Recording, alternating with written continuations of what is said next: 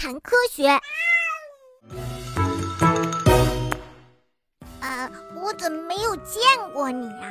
你是谁呢？我看你长得好像很像我，但是你是不是蝴蝶呀？哦，真是的，亏得你长了那么多的复眼，你看我哪儿长得像蝴蝶啦？哼！怎么简单的区分蜻蜓与丝蜻蜓呢？最简单的方法就是坐在那里观察它们休息的样子。我们通常能够看到蜻蜓停下来休息的时候，会像飞蛾一样把翅膀展开，保持水平的状态。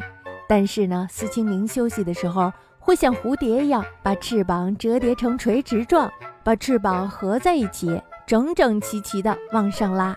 其实呀，比较翅膀的大小也能区分，蜻蜓前后翅膀的大小是不一样的哦。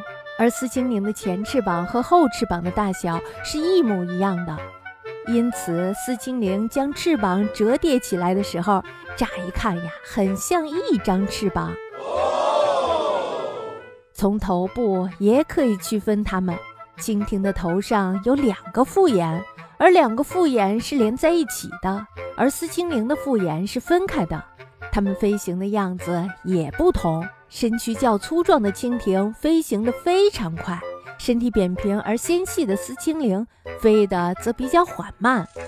这下你知道了吧？我飞得比你慢，而且我的翅膀像蝴蝶一样竖起来的。